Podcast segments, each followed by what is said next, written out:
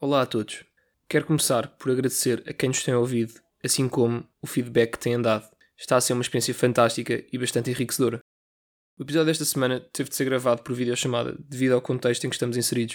Peço desculpa pelos possíveis erros na gravação e fraca qualidade do áudio. Para terminar, quero agradecer ao João Soares por ter aceito o convite e ao Guilhermens pela intro. Desfrutem das conversas de Rechô com o Lou Bordeaux.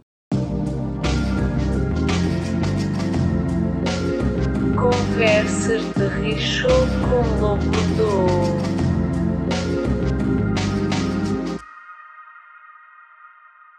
João Soares, bem-vindo. Espero que. Bem-vindo, muito obrigado, muito obrigado. Espero que te sintas confortável nesta pequena conversa. Apresentando-te mais formalmente, não tens 30 anos, por isso excluís aqui. Aliás, estás incluído no nosso, no nosso target, que é as pessoas que queremos alcançar, queremos instruir. Estou a dizer, não queremos instruir ninguém. Mas. Nós precisamos, as pessoas abaixo dos 30 em geral precisam. E acima dos 30, na verdade. Portanto, acho que estás bem. Imagina, o meu target agora, as pessoas que tenham ouvido o podcast, tem de ser entre os 25 e os 35. Tem de ser as pessoas que tenham ouvido É mais. bom. E 18 e 20. É bom. Pá, perfeito. É bom. São essas que queremos alcançar. Tu tiraste um curso de arquitetura, um mestrado. O teu interesse na arquitetura começa um bocadinho na, na juventude, mas nasces com um gosto pelo desenho. A primeira pergunta oficial aqui deste podcast é com que idade é que começaste a apaixonar pelo desenho? Não tenho a certeza da idade em específico, mas foi muito, muito novo. Porque quando tinha para aí 3, 4 anos, o meu pai, que era engenheiro civil, eh, era um engenheiro um bocadinho atípico no sentido em que gostava muito de, de arte e de desenho e de pintura e era, era muito, muito virado para as artes. E tinha bastante jeito para desenho. Desenhava, obviamente, para as obras na altura. Portanto, o meu pai começou a trabalhar nos anos 70, talvez. E, portanto, era tudo muito desenho à mão. Muita gente das profissões de projeto nessa altura, incluindo engenheiros e engenheiros até mecânicos e civis, de hidráulica, de estruturas, etc., desenhava-se muito, porque tudo era à mão. E ainda hoje Sim. se desenha muito. Mas o que aconteceu... programa, não é? Exatamente, até porque depois o desenho para a obra era à mão. Claro. Portanto, era desenho a régua e esquadro e transferidor e tudo feitinho à mão. Portanto, as pessoas tinham prática, tinham a mão treinada, mesmo que fosse só fazer esqui- esquiços, explicar qualquer coisa a um colega, ainda hoje. Eu hoje agora no teletrabalho uso, uso Paint. Eh, Para fazer rascunhos. Partilho o ecrã e uso Paint. Comprei um touchpadzinho e o Paint é fantástico.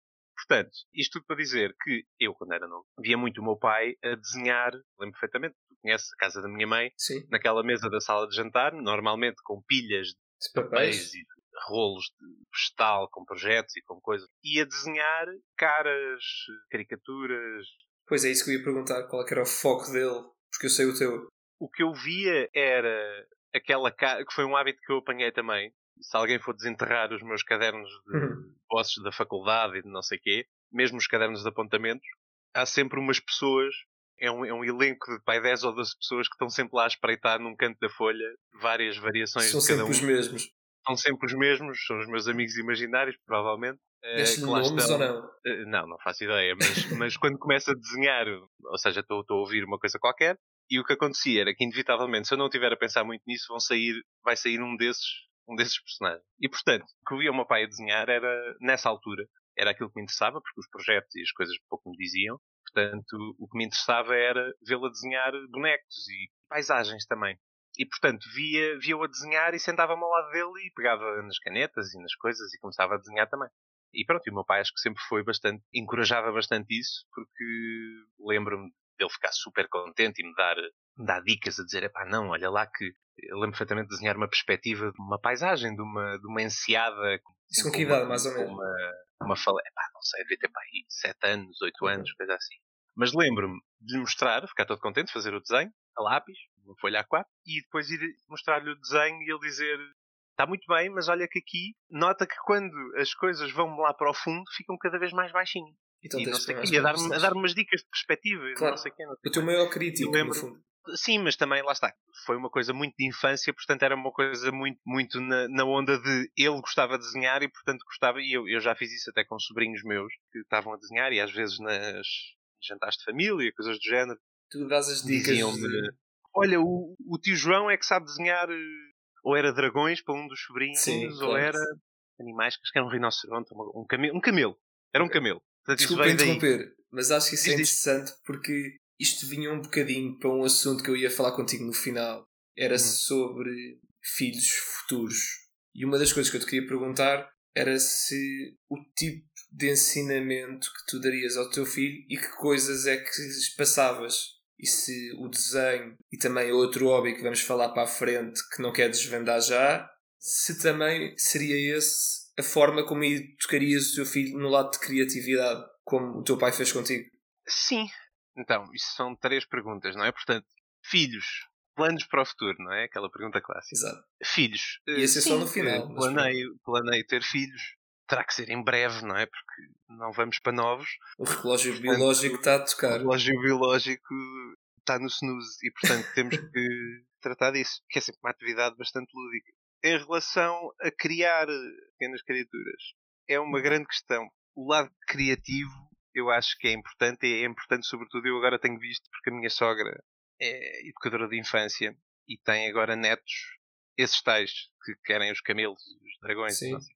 e eu vejo um bocadinho a- qual é a postura dela em relação ao- às crianças e como é que se lida, sobretudo, eu acho que a coisa que mais me impactou foi, e que ela fala, fala muito nisso, eu acho que tem muita razão, e que eu tive isso, não de uma, se calhar de uma perspectiva tão consciente, mas acabei por ter isso talvez pela idade dos meus pais, eu acho, que é deixar os miúdos Com a sua liberdade. a cagarem-se e andarem pelo chão e pegarem na coisa e borrarem a, a mão com a tinta e meter a mão na sopa e Sim, não está sempre em Porque eu cima deles por causa de tudo e mais alguma Sim, coisa. e sobretudo não, não, os, não os pôr numa bolha, numa bolha quase física.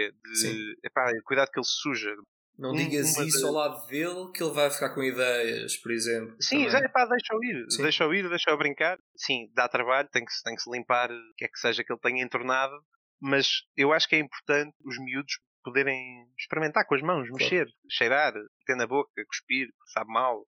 Isso é esse capaz lado de acho derivar para decidirem eles próprios o que é que querem fazer. E, e tem outra coisa que eu acho que é, calhar até é mais importante que isto, mas como tu estavas a perguntar do lado criativo, eu comecei por este Sim. lado. Mas a coisa mais importante que eu vejo, lá está, isto é tudo perspectiva de sobrinhos, porque na minha geração não era assim, eu acho que na tua também não. Tu és 95. quantos anos mais novo? És 95, pronto, és 5 anos mais novo que eu. Portanto, acho que na tua geração ainda não era assim. Pelo menos eu, eu não me apercebi, mas também lá está. Era um bocado puto na altura em que tu estarias a passar por isso. Eu não passei. Que é o facto das crianças de de uma certa idade hoje, ou seja, a malta que está ali nos 10 anos, eu acho que não têm tempo. As Hum. crianças são das pessoas mais ocupadas que eu conheço. Tenho um sobrinho que agora está com 9, 10 anos, que tem isso e notámos isso já há uns anos e que é impressionante numa criança e que me impressionou mesmo na altura. Imagina, estávamos a fazer um almoço de família daqueles de verão que demora o dia todo, olha, naquela Uhum. casa que eu tenho lá em cima. Sim, Do em concerto. Exato. E o que acontece foi que nós estávamos todos cá fora, não sei o que, a família toda. E a certa altura alguém pergunta onde é que está o miúdo. E o que é que o miúdo estava a fazer? Estava deitado num sofá, a olhar para o teto, com um sorrisinho assim leve, braços atrás da, atrás da cabeça, a olhar para o teto. Finalmente não tenho nada para fazer. Estava sossegado, estava entretido com ele próprio. Então imagina, Porque Sim, não diz. tem tempo livre. Porque sai do não sei o quê, sai de- da escola, vai para o ATL, depois do ATL vai para o Karaté, vai para a natação, depois vai para não sei Sim, quantos, depois chega a casa e tem, e tem que ir para a cama de de manhã, tem que não sei o quê. Ou seja, o miúdo não tem tempo para estar sossegado, não tem tempo para se aborrecer. Tu eu és da opinião que quando tem, aproveita Eu- muito seja, mais. É isso? Não, não, não é isso. Tem tanto É- é conteúdo. é, é mais a coisa de se tu nunca tiveres, e eu acho que isso é importante em criança, sobretudo porque depois não sabes lidar com isso na vida adulta. Claro. E acho que isso depois cria muitos problemas que agora estamos a ver, desde a ansiedade a Pressão. uma data de coisas. Que é tu não teres o tempo para estar sozinho contigo próprio, não aprendes a, a gostar de estar sozinho. Mas a questão é, nós antes, se não estávamos com os nossos amigos e estávamos em casa, tínhamos de estar sozinhos. Eu não tinha telemóvel para mandar mensagens aos meus amigos. Nem em casa se sentem sozinhos. Tipo, eu estive fechado em casa Claro, de quarentena claro, e não me senti eu- sozinho. Claro, e eu lembro-me perfeitamente de estar no oitavo ano, no sétimo ano, e passar noites de, de sábado, nós normalmente íamos sempre sair à sexta, Uhum. íamos ao cinema, ao corte inglês, era sagrado, e ao sábado à noite estar até às quatro da manhã no MSN Messenger A falar a falar de nada. Ou seja, não é uma questão de não estar em contacto, é uma questão de poder estar sossegado. Tu, quando estás Com em casa, livre. estejas com o telemóvel à frente, podes escolher estar no telemóvel, então fartas de estar no telemóvel, porque eu acho, eu acho que o problema também é, um- também é um bocadinho este. Pode não ser para toda a gente, mas pelo menos do que eu vejo é o seguinte: quando os miúdos não têm tempo livre suficiente, e livre, digo mesmo livre, Sim. tipo, não tens nada que fazer, eu duvido que uma criança que tenha 5 horas livres vá passar 5 horas nas redes sociais. Porque sabe que tem 5 horas. Certo. E porque a certa altura farta-se. Só que e o que se- estavas a dizer é, é que é raro se a criança ter 5 horas, não é? É isso, é isso, é isso que eu estou a dizer. Eu acho que porque não tem tempos longos livres, porque os pais querem proporcionar aos filhos uma experiência o mais rica possível, é uma espécie de tens que experimentar tudo até aos 15, Sim. que é para se fores muito bom no piano já teres começado aos Já 7. descobrimos. Exato. já, já lá está e, e segues para mim. Com muito boas intenções, que eu percebo, eu acho que o facto das crianças não terem tempo livre, quando têm, é tipo binge drinking. Sim, sim. As pessoas que não sabem beber, que nunca beberam, Depois de repente apanham-se uma hora num bar e enfardam 50 shots. Sim, porque não uma experienciam a coisa, depois vá não sabem. aprendendo, que vá bebendo de vez em quando, bebe 5 shots, fica um bocado tocada e pronto, e é a noite Certo. dele. Enquanto que eu acho que as crianças, quando não têm mesmo tempo livre nenhum, quando se veem com uma nesga de abertura de tempo livre, é tipo binge, binge social networking, estás É. a ver? Ou, ou isso, ou outra coisa qualquer, ou, ou jogos, ou o que for.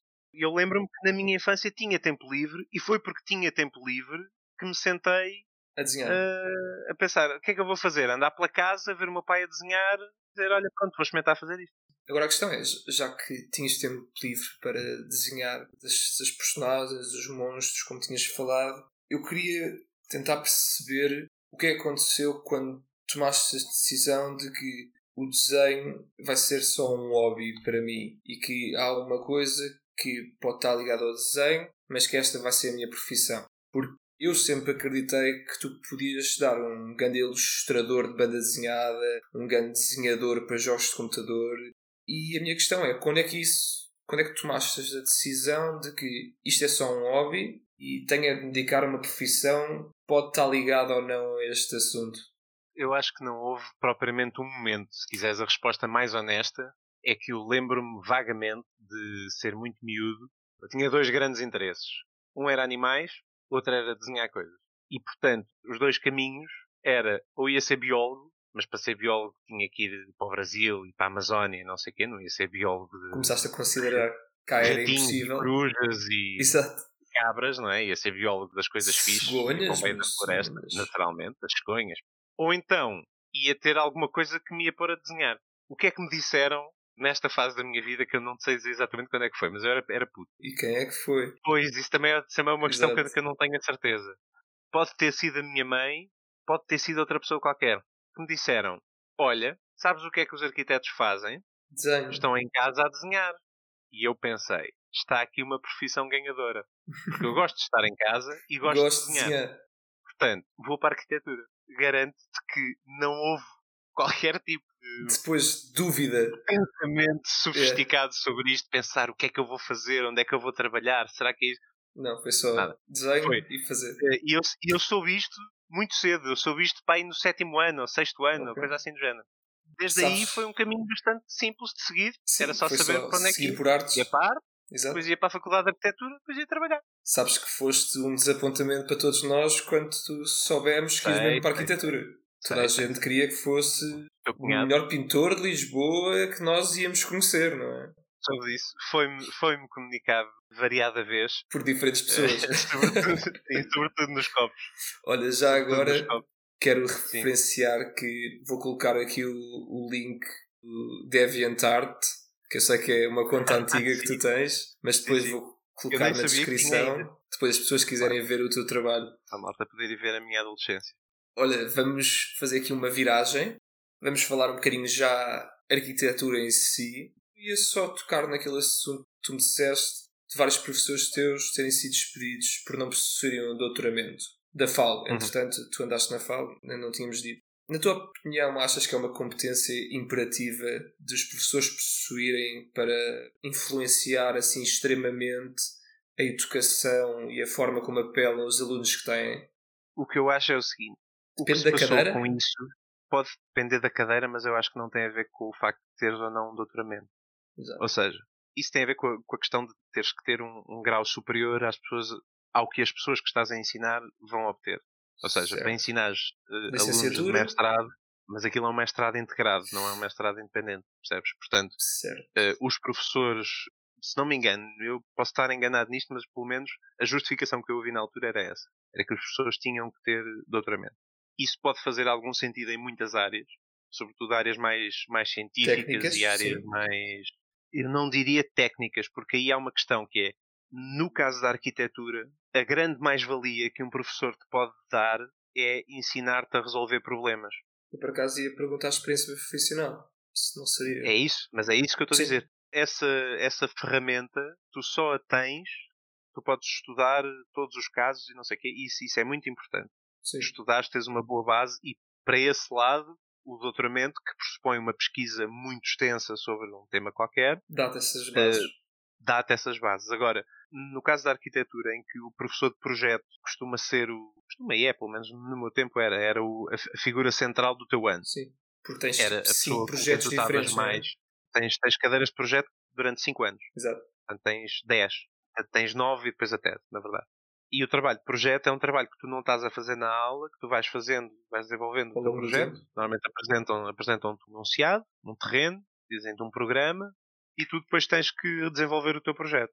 E à medida que vais desenvolvendo o teu projeto, as aulas de projeto costumam ser o professor a falar com os alunos, individualmente, a ver o que os alunos têm, e depois tens uma componente mais teórica, que normalmente era dada por outro professor, e que nesse aí eu percebo a necessidade, do- a necessidade ou a, a vantagem de ter um doutoramento que pressupõe um conhecimento muito alargado, mas isso nem sempre é assim tão linear. O que é que acontece? As pessoas que estão a dar projeto prático, a grande vantagem que tinha o modelo anterior era que a maior parte dos professores que lá davam aulas eram arquitetos já de alguma idade e, portanto, com muita experiência, que já tinham feito de tudo.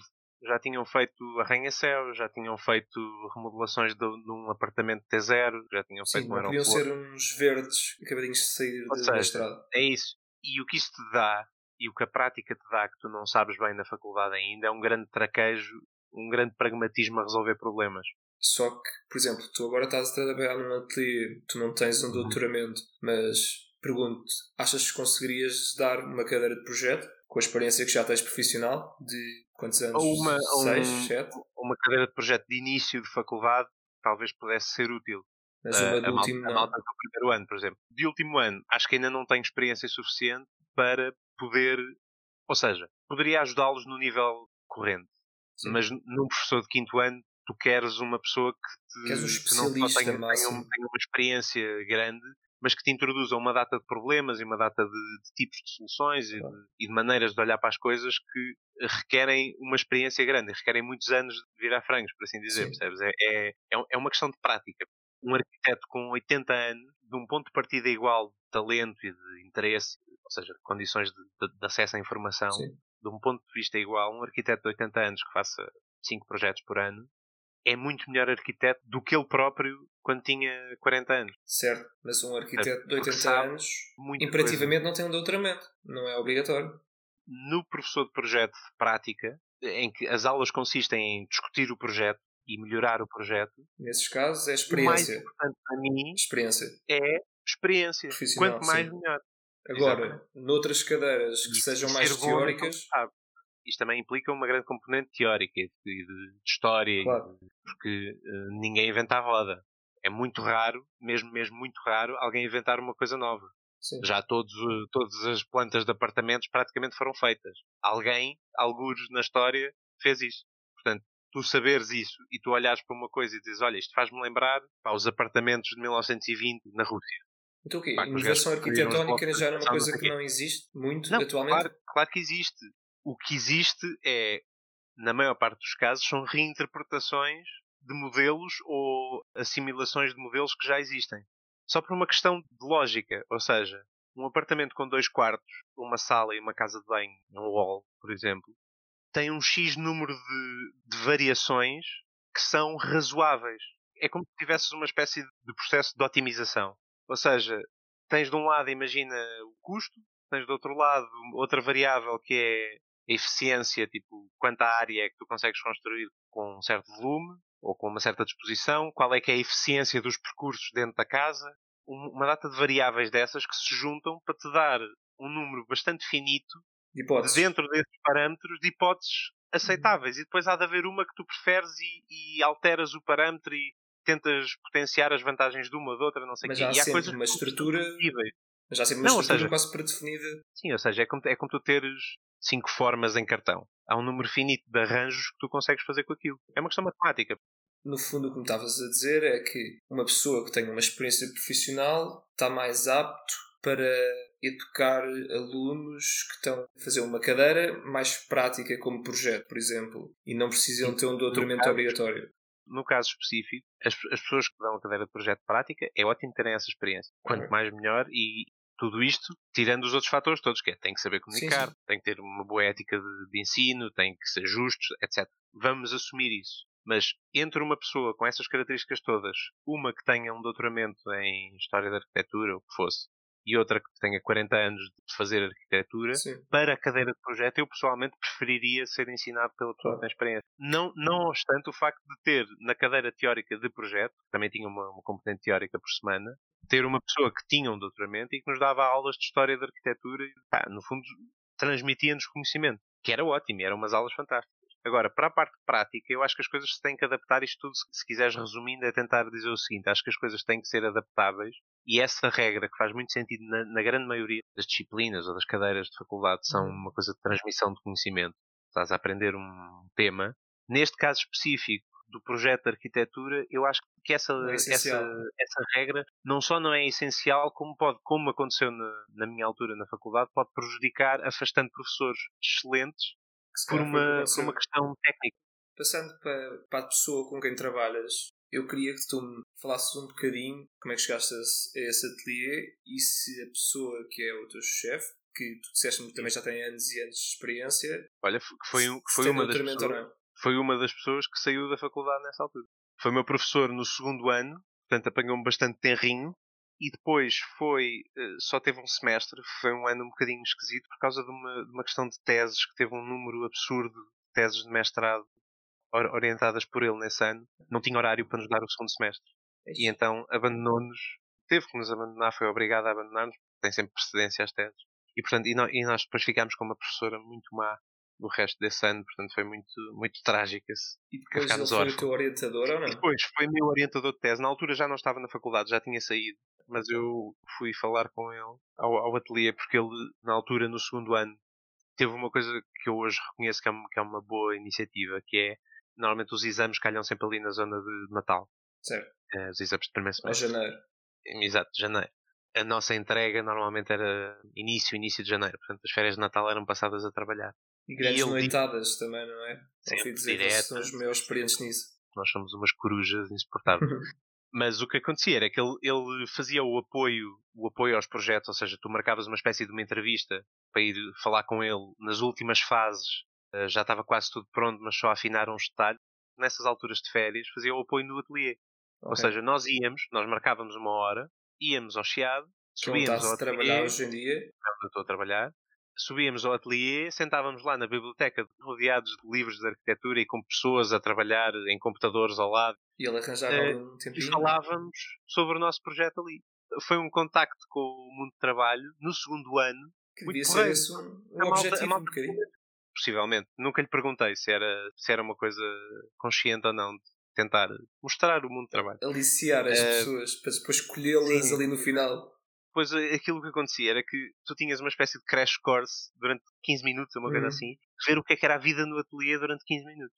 Em outras licenciaturas isso não existe muito, essa, essa vertente mais prática da coisa. Provavelmente não existe, existe aquela coisa comum de ir às empresas e conhecer, não sei o que, uma espécie de ação de formação, mas que ali era uma, era uma coisa um bocadinho mais, mais autêntica. estágios, estágios para isso. Sim, exato. Então tem, tem aqueles dias em que chamam ou que vão às faculdades mas é uma coisa um bocadinho mais montada na perspectiva do marketing, é? de Sim. tentar vender, angariar. Claro. E ali era uma coisa de, olha, vais lá e já agora vês como é que funciona o ateliê, o que é que se passa no ateliê durante 15 minutos. Mas o que aconteceu foi que depois, no, no, no final do primeiro semestre, eu tive bastante boa nota nesse, nesse semestre e fiz umas maquetes porreiras do projeto. E passado um mês ou uma coisa assim do exame, porque eu fiz tudo na primeira fase e, portanto, tive pai um mês e tal de férias, que é uma das coisas que tenho mais saudades da Que é faculdade. sim. Aquele mês de março livre. Esse meu professor ligou-me, passado um mês, pai do exame, estava eu em férias, ligou-me a perguntar se eu estaria interessado em ir ao ateliê dele por umas semanas fazer umas maquetes de um projeto que eles estavam a acabar Isso no segundo não ano. iam ter tempo a meio do segundo ano, portanto, no final do meu terceiro semestre. Porque ele tinha visto as minhas maquetes, tinha gostado, e se eu queria ir lá fazer umas, porque eles precisavam de alguém que fizesse umas maquetes.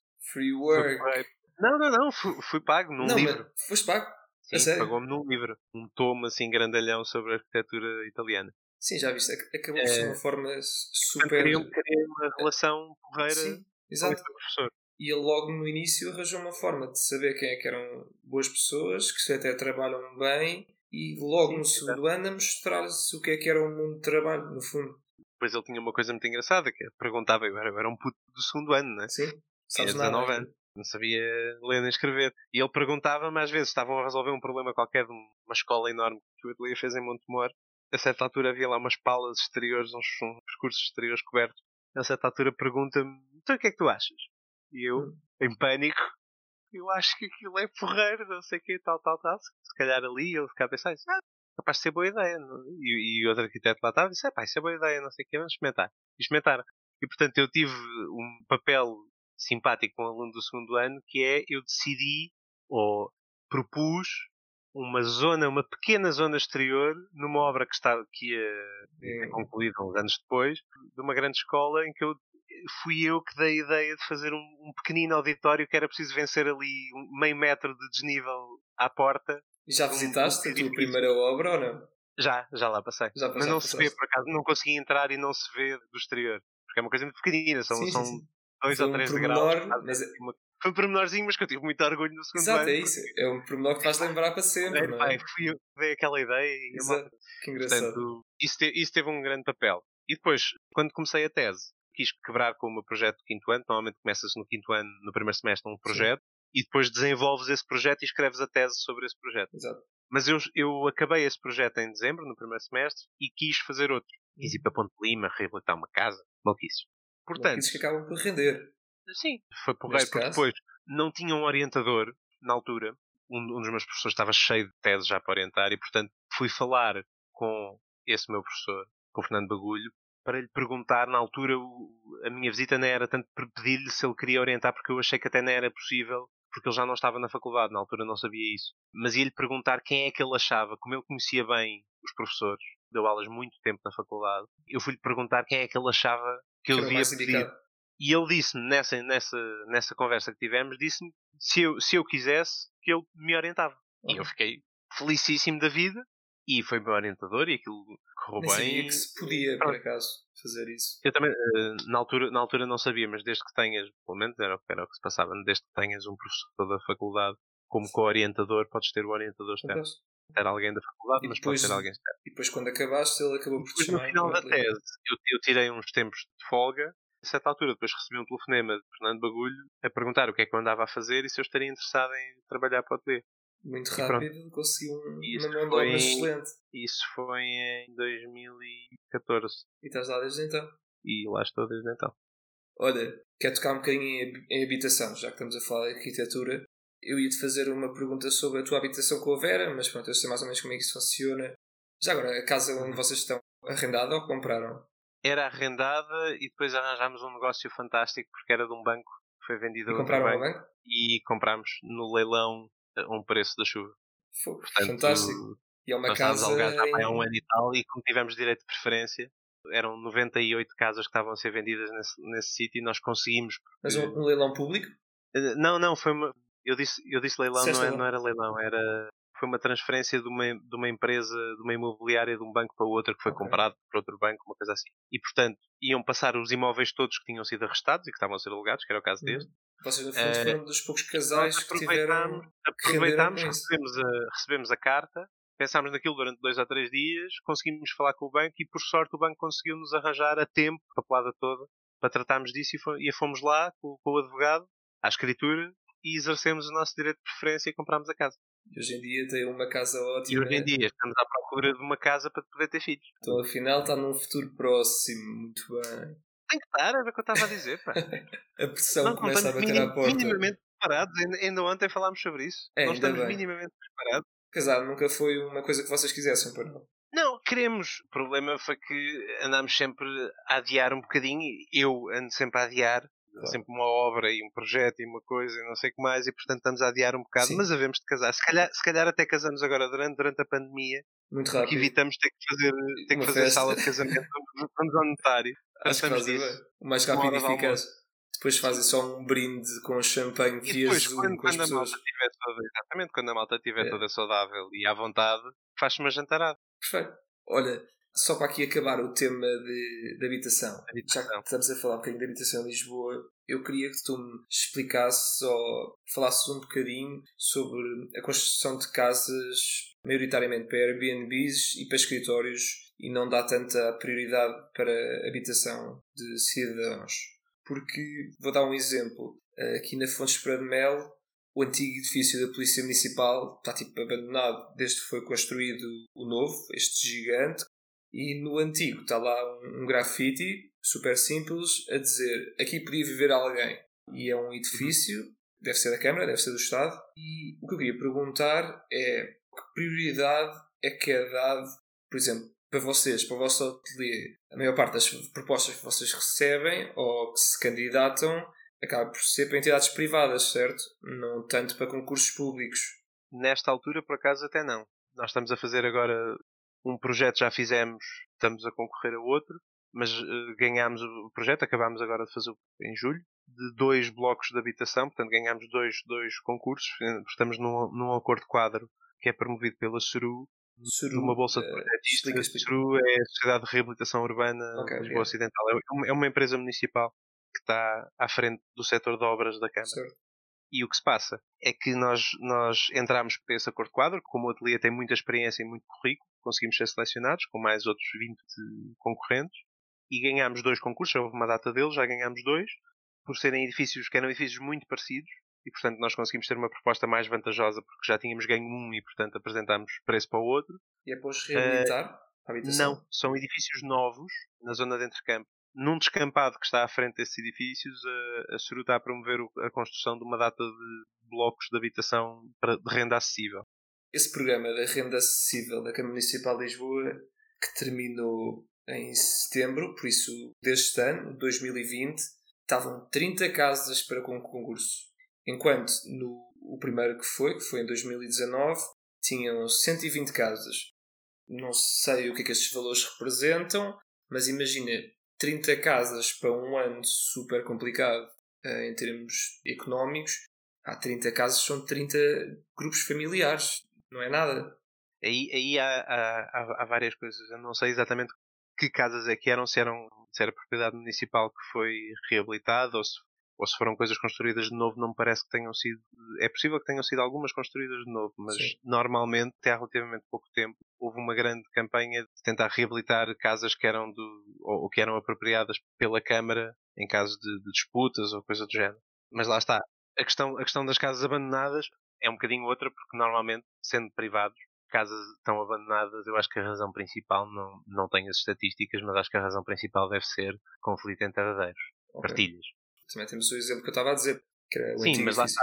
Aí pode haver, pode haver uma questão, ou seja, um edifício desses que era de serviços, pode haver um, um custo e um benefício cuja relação seja muito inferior a, por exemplo, fazer um bloco novo, de Novo. habitação exclusivo pensado para isso. Por exemplo, nós estamos a fazer os dois edifícios que projetámos, são 128 focos, 128 casas. E são dois blocos de um conjunto de seis, se não me engano os vários concursos nós, enquanto estávamos a fazer, pelas, pelas regras do, do Acordo Quadro, não, não estávamos habilitados a sequer a, a concorrer a mais nenhum. Mas os outros concursos que foram aparecendo contam com muito, muitos blocos destes. Há agora um concurso que está a decorrer para Marvila, dois, aliás, concursos pa- para Marvila, um que já, acho que já está adjudicado ou que já está pré-adjudicado, que são blocos desta escala, ou seja, cento e muitas casas por bloco, e são vários. Depois, se Portanto- calhar, 100 são vendidas, a... são Não, não, compradas é antecipadamente. é integralmente para renda acessível, ou seja, Ok. é tudo propriedade plena, ou seja, a Câmara é dona do edifício e as pessoas arrendam com os contratos específicos com a Câmara que são de renda acessível. Sim, sim. Mas o facto é que nota-se um grande esforço agora neste, nestes últimos dois anos de investir a sério Na em habitação. criar habitação de renda acessível, com algum impacto, pelo menos na zona de Lisboa cidade. Há muitos problemas depois de, dos subúrbios e à volta, né? mas, mas de qualquer maneira há uma, há uma preocupação e às vezes do lado dos privados a questão é, é muito de coisas encravadas décadas, porque um herdeiro de 36 não quer vender, ou não quer fazer um projeto, ou não quer vender a sua parte na casa. Há sempre qualquer porcaria, mesmo sejam duas pessoas, às vezes pode dar chatice e a maior parte Sim. das vezes são muito mais duas pessoas. Agora, se me, se me perguntas, devia a Câmara ter um mecanismo que ao fim de X tempo, sem haver um consenso, a Câmara tinha uma espécie de direito de preferência, dizer, meus senhores, tiveram 10 anos para se entender, agora a casa, o usufruto passa para a Câmara. Sim, estás a ver? e a Câmara aluga a renda acessível. Tem que se ver muito bem exatamente nos moldes em que é feito e, e de que maneira é que é feito. A questão é que eu estava a tentar perceber se era possível era arranjar novas e diferentes opções também de, por exemplo, reabilitação em que os custos não fossem muito elevados e podias reabili- reabilitar certas casas, certos edifícios, não para ficarem perfeitos, mas ficarem literalmente habitáveis. Atenção, há aqui duas coisas. Há muita coisa a ser feita nesses moldes, só que são coisas privadas e que não têm propriamente visibilidade pública. Sim. Ou seja, há muita gente a reabilitar apartamentos, sobretudo há relativamente pouco tempo, uma grande vaga. E nós, nós reabilitámos alguns no ateliê. Há dois problemas com esse tipo de reabilitação. Primeiro é que, pelo atrativo económico, muita gente usou isso para entrar no Airbnb e no alojamento local. O que tem alguns problemas porque limita muito e sobe muito os preços da habitação Das rendas. Portanto, esse é um problema. O outro problema é a maneira como são feitas essas reabilitações, que é muitas vezes numa preocupação é vamos só pôr isto bonitinho e vamos tirar esta parede para fazer aqui uma sala espetacular e não sei o quê. Só depois os custos Muitas vezes eh, as coisas são mal feitas de um ponto de vista técnico. Sobretudo porque essas obras de reabilitação de interiores de apartamento são, por um lado, se não, se não mexerem em nada estrutural, nem numa infraestrutura, nem na fachada, são passíveis de não serem legalizadas. Ou seja, tu não precisas de licenciar uma obra interior, desde que não alteres a estrutura do edifício, não mexas na fachada e em casos muito específicos de zonas especiais. E como são difíceis de fiscalizar, normalmente é um, é um terceiro andar, é um segundo esquerdo, a Câmara mu- muitas vezes nem sabe, pode ser um gajo que está só a tirar uma máquina de lavar encastrada velha, pôr uma bancada nova na cozinha, ou pode ser um gajo que esteja a partir parede, porque tira um entulho à noite. Qual é que é a entidade que fiscaliza essas questões? Costuma ser a Polícia Municipal. Depois se vê que há um, por exemplo, um, tá- um contentor na rua que não está eh, licenciado ou que não pediu um, um alvará, chama um técnico da Câmara para ir lá verificar o que é que está a passar e podem bater à porta e pedir uma inspeção. Mas o que acontece é que muitas vezes, como são coisas que não são, legal, não são licenciadas, não és obrigado a, apresentar, por exemplo, um projeto de estruturas. E o que acontece muitas vezes, por exemplo, edifícios de- do século XVIII, têm aquelas paredes que tu vês às vezes nas reabilitações, eh, Sim. aquelas paredes com aquelas cruzes em madeira, com a estrutura em madeira à vista. Que deixam essa fachada acontece? normalmente. Deix- Deixam essas peças de madeira à vista Certo. a dividir uma sala, por exemplo, que tu vês através daquilo. Certo. As- as pessoas olham para aquilo, quem não perceba muito desse tipo de estruturas pode dizer, ok, a parte estrutural é a madeira. O miolo de tijolo que lá estava a preencher os vazios desses xadrez de madeira não é nada, era só enchimento para pôr Sim. o revestimento. Não é bem assim. Tu tirares o, o, o miolo altera um bocadinho o comportamento da estrutura. E quem diz isto Fica mais diz- frágil, é isso. fica mais frágil, fica mais flexível. E ser flexível em geral edifício todo. boa, mas Exato. o edifício todo não está igual. Ou Claro. seja, pode haver ali um ponto mais flexível no meio e o edifício começa a fazer isto, percebe? Sim. Em vez de fazer isto, Tens de Faz explicar, tens de explicar o que estás a fazer com as mãos. imaginar, imaginam uma rótula no meio, do, no meio do edifício que tiraste os miolos das estruturas de madeira de um piso, imagina, de um segundo andar num prédio de cinco andares. Se tirares o miolo da estrutura de madeira, portanto, esses, esses tijolinhos que estão lá metidos nos, nos vazios da madeira, porque não estão de facto a fazer uma, uma função estrutural direta, mas em caso de um sismo, se, as outras, se os outros andares todos mantiverem os tijolos porque Uhum. não fizeram essa obra, de repente tens um dos pisos que por tirares o miolo é muito mais flexível que os outros. Então o edifício começa a balançar, em vez de se balançar como uma árvore que esteja com raiz no chão, começa-se a balançar como uma árvore que tem um ponto no tronco muito frágil e começa a fazer uma espécie de cotovelo a abanar num sítio onde não devia e que, e que, não foi pensado para isso. Portanto, em Lisboa, por causa dos, dos sismos, sobretudo, este tipo de coisa é muito pouco fiscalizável. Mas devia. Devia, obviamente, porque depois há pessoas que nem sequer contratam o arquiteto. Ainda há isso. Que para mim é aquilo, é aquilo que nós dizemos no ateliê, que é o equivalente a uma pessoa tem uma dor aguda aqui na lateral, vai à farmácia, olha, para, olha para, para a estante, vê uma, coisa, vê uma coisa que diz dor, leva para casa, malha um frasquinho e vê se resolve. Está feito. Em vez de ir ao médico. Só que as pessoas ao médico vão porque é a saúde, mas aos arquitetos, não, peraí, isso é só, isso é só mudar o chão, isso é só fazer não sei o quê. Isso era um assunto que eu ia tocar, que eu ia é, tocar no início, é questão, que era. É uma questão que às vezes pode ser tão simples como. Desemprego um dos arquitetos. Porque eu acho que não se tem a cultura em Portugal. Não sei exatamente qual é que é o fator. Eu tenho Sentir uma teoria. A necessidade ser... de. É isso? Sim. Ou seja, como havia muito poucos arquitetos durante o Estado Novo, porque era muito restrito o acesso, havia duas escolas, se não me engano, como havia muito analfabetismo, a população que ia ou que estava habilitada a ir e a ser arquiteta era muito curta, um grande desfazamento social, havia muito poucos arquitetos. Conheciam-se todos. Eram os mesmos eram que faziam tudo. Ano, eram, eram os quantos que saíam por ano e que iam fazendo os trabalhos todos. Como, eram, como era muito pouco, não havia a cultura de, imagina, numa terra qualquer, alguém saber, olha, o não sei quantos, cada terra foi estudar e é arquiteto quando ele vier à casa dos pais, eu vou-lhe perguntar se ele não faz o projeto para a minha casa porque eu queria fazer aqui uma obra. Faça eu próprio. Essa cultura, no fundo, também ainda existe, porque enquanto na, na, medicina isso não há muito parar. isso, de tu saberes quem é que são os quatro ou os três melhores médicos não, é um do médico, país. É e para a arquitetura, tu sabes, há aqueles três, quatro grandes, que não vamos dizer nomes, mas sabemos mais ou menos, que são os go-to guys, se é preciso um grande investimento, se tens um grande investimento e tens um grande projeto, vais a esses. Quando não é. Não é. Isso faz parecer uma coisa pior do que é na verdade. Ou seja, é o objetivo. Há, há, há, muita gente que adjudica projetos ao CIS ou ao Sotomora porque nos anos mais recentes pode haver alguma percentagem dessas adjudicações que sejam só para poder dizer o nosso projeto, o projeto da claro, nossa. Foi feito por. E também já tem uma de clientes gigantes, certeza. Mas a verdade é que eles não são gigantes por nada. Ou seja, o mérito nunca mais acaba. E no caso da arquitetura claro. portuguesa, é posso dizer que nós temos dos melhores arquitetos do mundo, para mim. Sem discussões, sem... Quem é, o teu arquiteto preferido? Diz lá o nome dele. É o Álvaro Siza. É um, é um clichê, mas, mas é. É um, é um gajo brilhante, é um, é um fora de série. Achas que algum dia podes chegar vá, eu não digo aos calcanhares dele, mas tipo às unhas dos pés. Isso é, isso é uma bela pergunta. Pelo que eu sei, eu acho que não sou, não sou workaholic suficiente para chegar é a esse nível. Okay.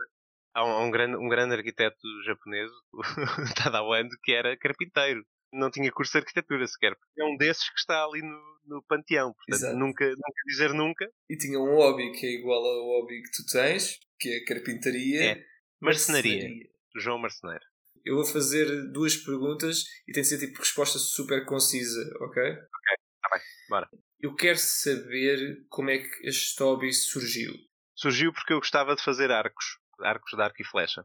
O Rei Escorpião, Sim. o Ávila, uh, ficámos muito impressionados. O filme é, é, talvez um dos piores filmes alguma vez feitos, mas The ficámos Rock. muito impressionados com o arco que o The Rock usava, Dwayne The Rock, usava um arco muito engraçado ficámos muito impressionados e, e olhámos um para o outro e dissemos: Nós vamos, mas é aqui, vamos comprar uma tábua e vamos fazer um Vamos arco. fazer. E assim foi. E assim eh, começou. Não funcionou, ou funcionou muito, muito mal. A certa altura melhorámos aquilo, espatifámos a, a parede do meu quarto, cheio de buracos, e desde aí eu fiquei com um bichinho de fazer coisas. Quero-te fazer duas perguntas e depois avançamos. A primeira é, sem ser o arco, qual é que é a peça uhum. que fizeste mais te orgulhas? Eu acho que a minha primeira besta a sério. Exato. As duas bestas que fiz, gosto bastante delas. E sinceramente, agora posso não me estar a lembrar, mas foi esta caixinha que eu fiz agora, que é uma caixinha para tabaco. Fiquei muito orgulhoso dela. Não sei porquê, gosto muito desta madeira. Os não estão a ver, é uma caixinha de madeira. Vão ter, que, vão ter que imaginar uma caixinha. É uma caixinha de madeira super bonita, cigarreira, madeira, com madeira de castanho, eh, cabedal, com duas fitas de cabedal Sim, que fazem os fechos e depois Exatamente. uns separadorzinhos lá dentro para dividir cigarrilhas, cigarros e isqueiros. Super E Uh, a madeira é muito bonita e veio de um, umas portas de um armário que eu encontrei aqui na rua uh, atrás da minha. Reutilizas o material Ah, que encontras na rua. Não, isso é uma coisa importante, que é Ok. para tornar este podcast também mais contemporâneo, que é eu sou um urban recycler. Gente que saiba onde há boas molduras de camas, eh, cabeceiras de camas, móveis velhos. Quanto mais Contactem. antigo, melhor, porque a madeira tende a ser melhor. Contactem-me, não digo onde, vocês têm que descobrir. Eh, contactem as autoridades locais. Porque precisas, Tá não é? Sentes a necessidade de madeira. É, Já agora o que é que andas a construir agora? Alguma coisa? Ou acabaste a caixa e ainda não começaste? Eh, não, trouxe agora este fim de semana, o fim de semana passado fui ao norte, Sim. trouxe umas pranchas de carvalho de, de castanho, aliás. que Lá estavam para há 40 anos e estou agora no processo de as transformar em barrotes e tábuas para fazer uma mesinha para a sala. Ah, que fixe. Uma mesinha nunca tinha visto. Eu só vejo tipo bestas e caixas e não vi nenhuma. Nunca tinha visto algo Não, fiz- maior. fiz minha- algo aliás, a, a- coisa maior que eu fiz foi a minha bancada de carpinteiro. Essa é essencial para ser marceneiro ou carpinteiro é ter uma bancada. E Portanto, foi uma das primeiras que deve ter feito, não? foi, das, eh, foi das primeiras que fiz, sim.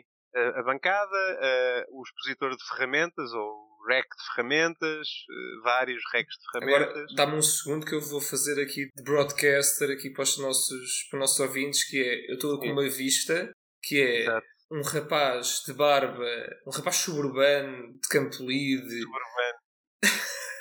com uma barba e com todo Suburbano de é suburbano de espetacular. Campolide e com Sim, todo um leque de ferramentas e objetos de madeira em que num deles é a grande mesa que ele está a falar atrás numa sala super bonita que é o teu escritório considero É o meu man cave, é o teu man cave Muito onde bem. eu conjugo duas atividades espetaculares, que é produzir pó e ter um computador ligado.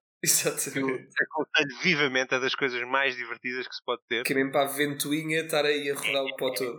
Olha, antes de passarmos ao momento de lazer quero fazer só uma pergunta sobre este hobby para darmos a volta com o hobby inicial e com este hobby final.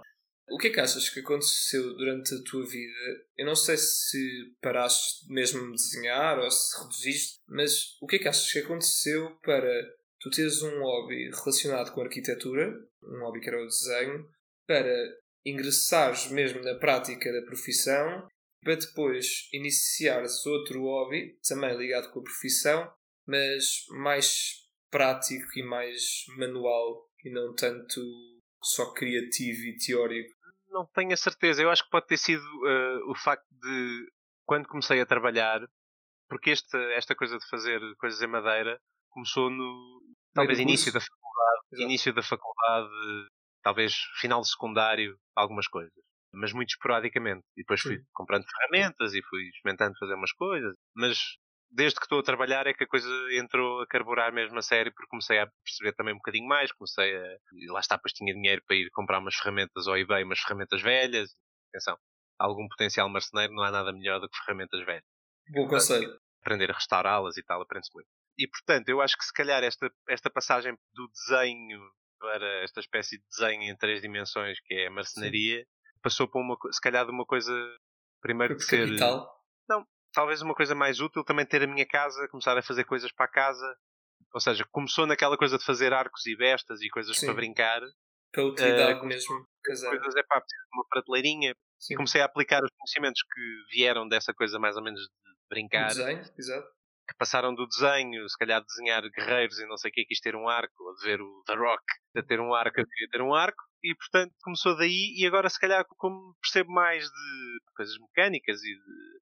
Porque, porque a minha prática também da faculdade passou, começou muito no desenho, depois começou a entrar numa coisa mais técnica, e se calhar isto é uma versão um bocadinho mais técnica do desenho, mas eu continuo a desenhar, atenção. sério? é- É isso que eu queria saber também. Continuo a desenhar, sim.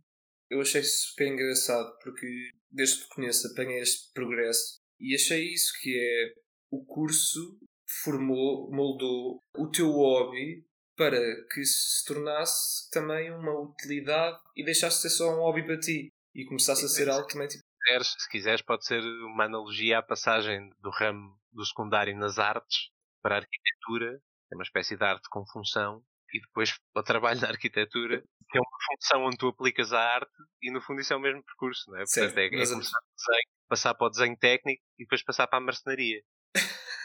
é um bom progresso. exatamente progressão, era isso que É eu estava a tentar progresso dizer. da arte. É o É, progresso um- da é arte. é uma progressão natural de, ok, já sei desenhar, agora deixa-me ver se eu consigo fazer aqui uma coisa tridimensional.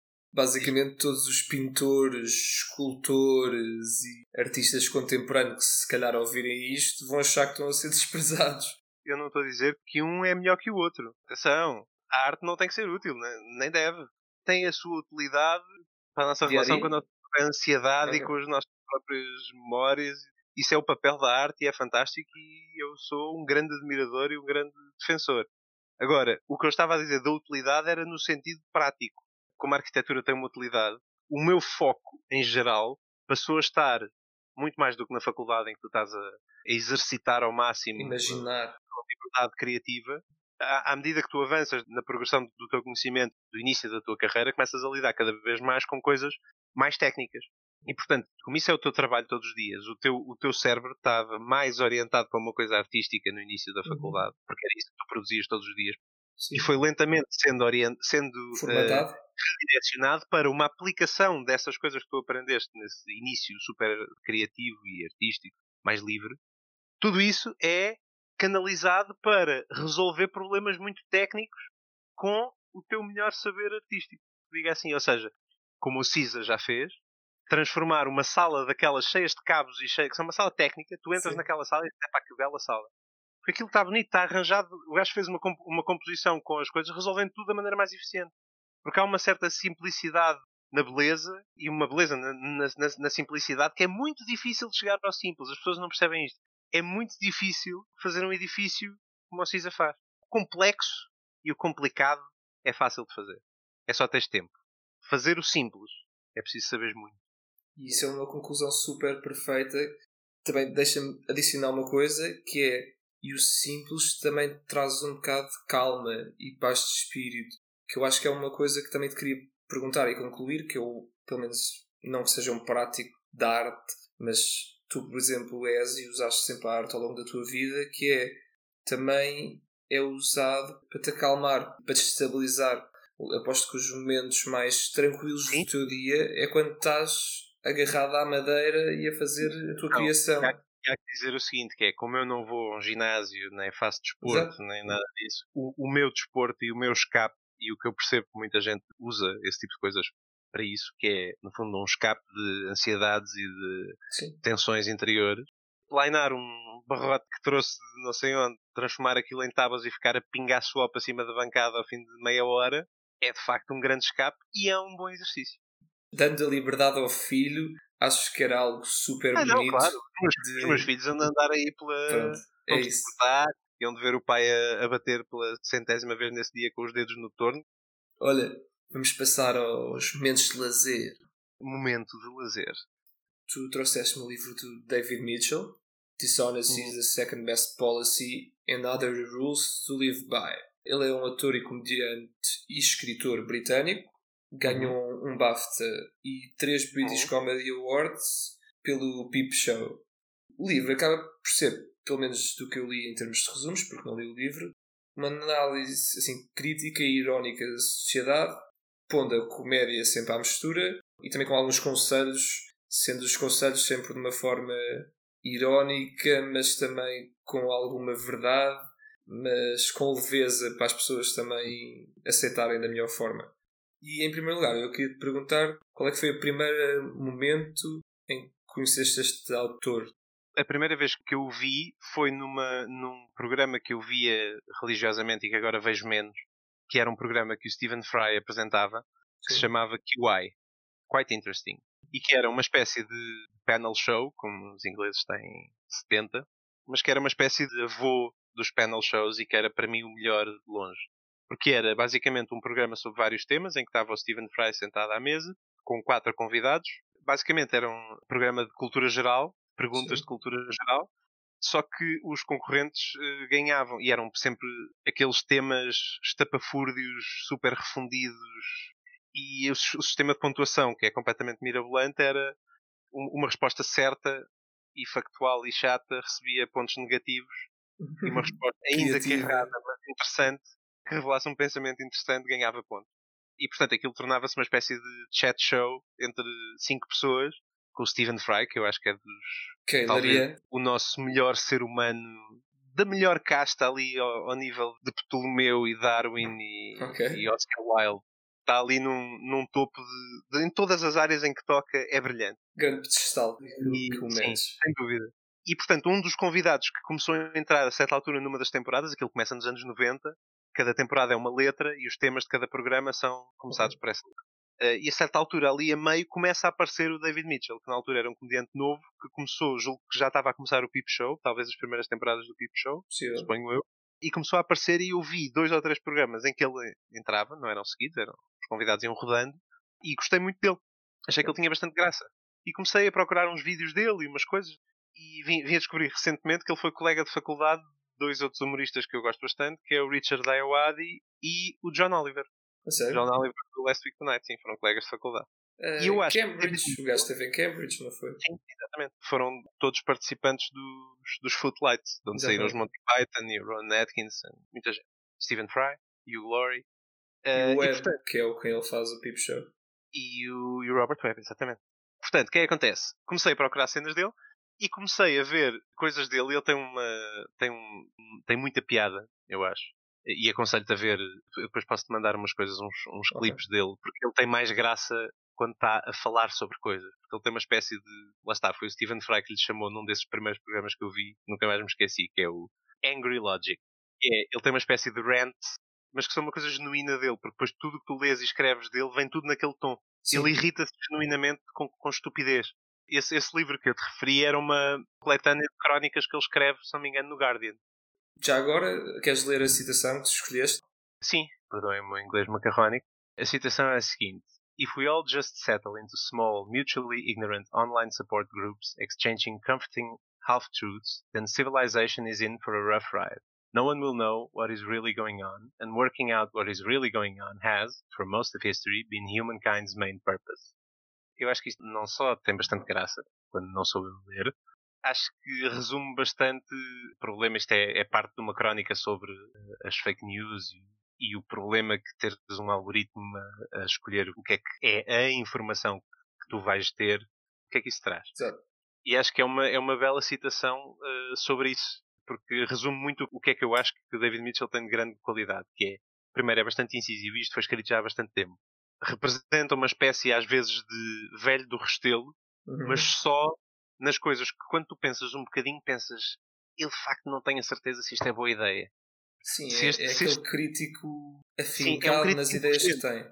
Não é crítico por ser crítico, é, Sim, é crítico porque pensou sobre o assunto E porque acredita que aquilo merece ser criticado. e há muita gente que o faz. Ele tem a vantagem de o fazer com o que eu acho que é um belíssimo sentido de humor. É um bocadinho uma, uma forte argumentação em relação também ao problema das redes sociais. Eh, Por exemplo, o Twitter, de haver grandes grupos de pessoas só a debater entre elas sem chegarem num consenso, sem se respeitar, e isso não promove qualquer tipo de soluções nem de conhecimento entre as próprias pessoas que estão nesses grupos.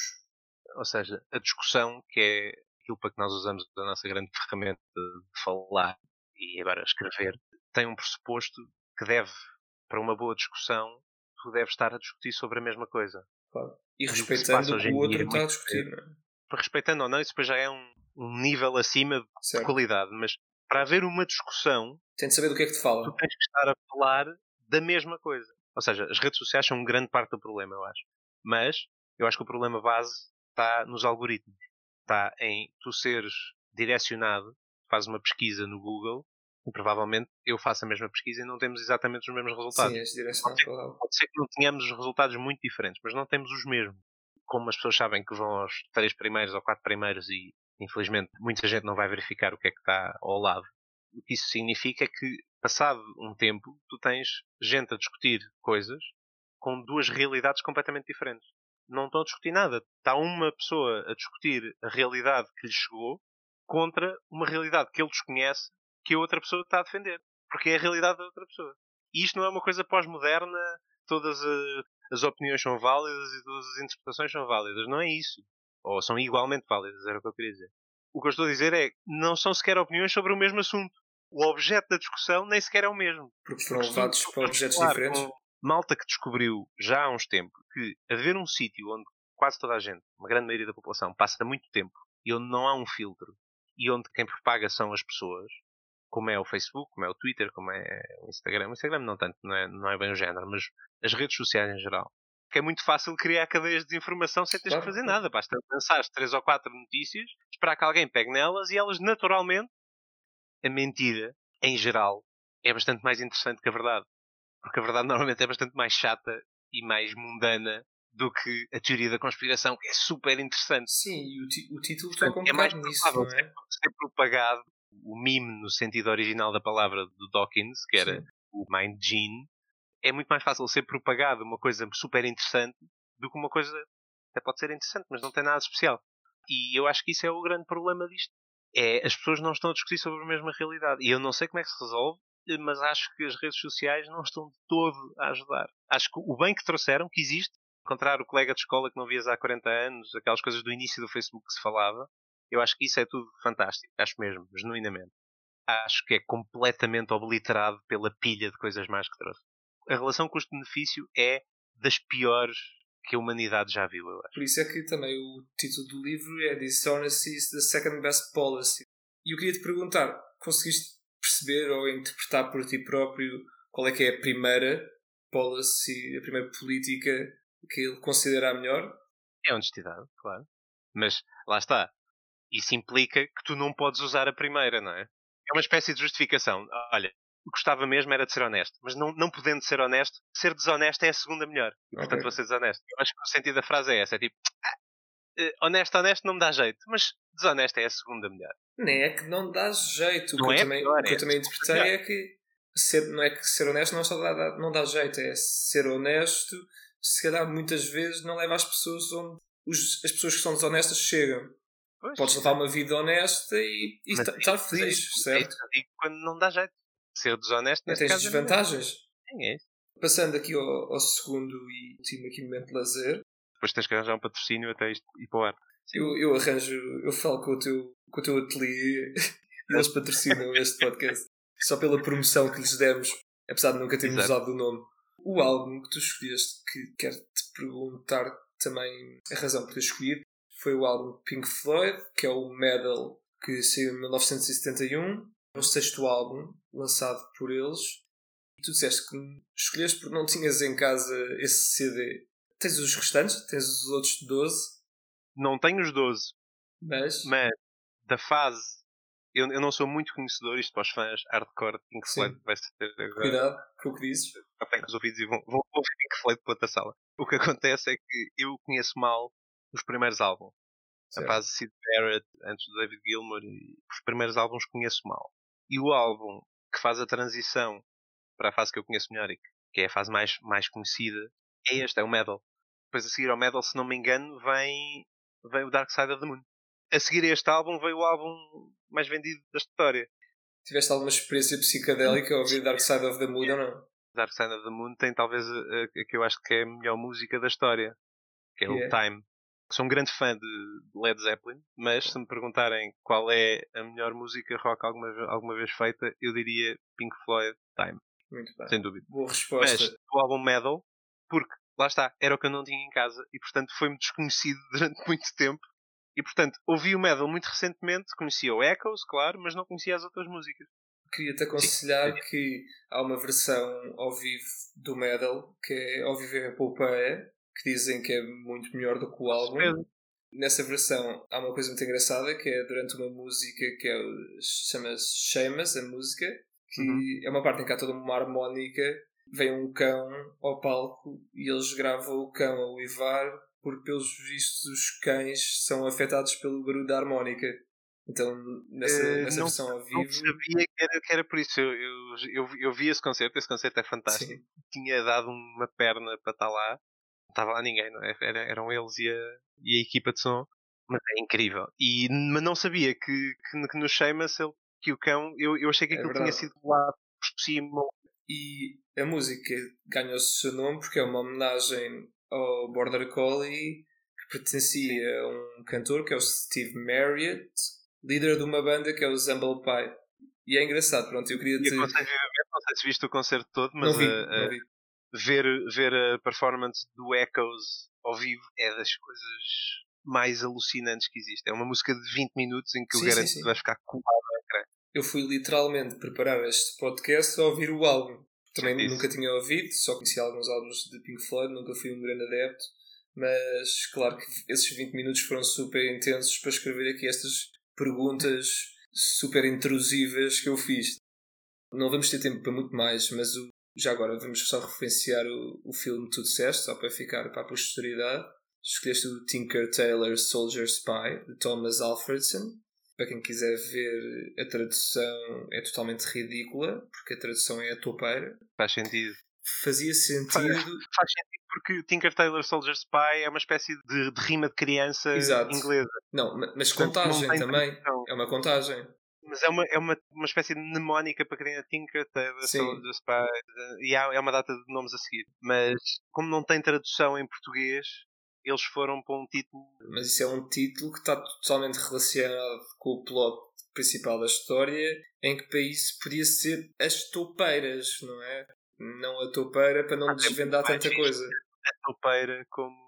Mas, mas é super difícil. Mas atenção, Claro, o livro claro, claro. está traduzido como toupeira também, acho eu, o, o romance original. A Vera, Sim. a Vera tem, está, está ali na sala, eu, eu vou confirmar. Mas eu acho, eu acho que está traduzido como a toupeira. Podia E ser acho que foi tipo por isso também. careca cabeludo polícia ou ladrão. Era uma ótima tradução, nada a ver, mas também nós usamos como contagem. É muito esquisito, mas quando vês o filme, eu Sim, acho que se percebe é um, título, é um título aceitável. Estive a ver o filme hoje, vi totalmente sóbrio e super focado. É uma grande história. E uma das coisas, primeiro tem um cast genial, do nada começam só a surgir Benedict Cumberbatch, Tom Hardy e seguintes. Gary Oldman. Gary Oldman, faz um grande papel. A lição assim não principal que tirei, mas uma lição mais secundária que tirei do filme foi o facto de existirem sempre motivos que podem levar a traições e que, no fundo, as traições também podem ou devem, como quisermos interpretar, ser perdoadas. Consegues perceber eh, esta análise da coisa ou não? do, do Smiley. da mulher dele, talvez um bocadinho, e também dos próprios dois amigos, Sim, ate- atenção. até o próprio plot. É um, é um filme só de de uma espécie de xadrez mental entre Exato. aquelas personagens todas. Aquilo, no fundo, o que revela, eu acho que se calhar o que, eu- que eu tiraria do filme é que até uma personagem como o George Smiley, que é um tipo, Uhum. para quem não ou para quem não leu o romance, mas para quem conhece minimamente o John, John, John Le Carré, o Smiley é aquele personagem, é o, é o espião, é o Master Spy, que domina aquilo tudo, que é super, respeitado por todos.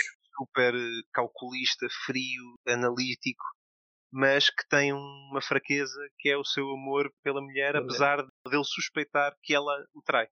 Por muito maquinais e por muito cerebrais que sejamos, nunca conseguimos. Evitar Não as emoções. É o, é o que nos faz ser pessoas, não é, Lourenço? Muito bem. E acabar com o lado sentimental da coisa.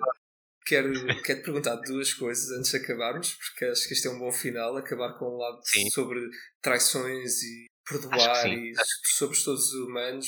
É perdoar isso. Para quem nos ouve, é perdoar isso. É perdoar isso. Caguem. Se aconteceu, perdoa. Olha, eh, no geral, o que é que achaste? Gostaste? Foi uma boa experiência? Gostei muito. Foi, um- foi um prazer, apesar das dificuldades técnicas que infelizmente os nossos ouvintes não vão poder ouvir, não é? Mas foi, foi bastante divertido. Acho que isto Ainda é um bonito projeto que tu- em que tu te lançaste. Muito obrigado. E pronto, e acho que só me resta desejar-te melhor sorte nos convidados para o futuro, porque acho que Espero pronto, tens que de começar por baixo. Um dia, um dia has de ter cá alguém interessante. Eu espero, Eu tô- eu espero que sim, estou- e é esse o objetivo. Acho que o objetivo principal, não só para mim, mas para as pessoas que entrevisto, que é. Eu, eu, eu disse que entrevistar pessoas tipo entre os vídeos 30, porque no fundo é pessoas que ainda não têm grandes feitos, mas pessoas que estão a começar a ter esses grandes feitos e a pessoas a começar as suas próprias carreiras e Uhum. voltar a entrevistá-las daqui a. Imagina se eu continuasse a fazer, daqui a dois Sim, sim, anos, sim. assim, em que é já as entrevistava com assuntos parecidos e que já as podia entrevistar, como a maior parte dos podcasters fazem. Ah, parabéns pelo teu prémio, por ter sido galardoado. E acho que isso pode ser uma coisa gira. João, quero-te agradecer. Muito obrigado por teres vindo. Obrigado eu por teres convidado. Apesar de termos feito isto via Discord, acho que até correu bem. Obrigado por nos terem ouvido e uma boa noite a todos. Muito boa noite.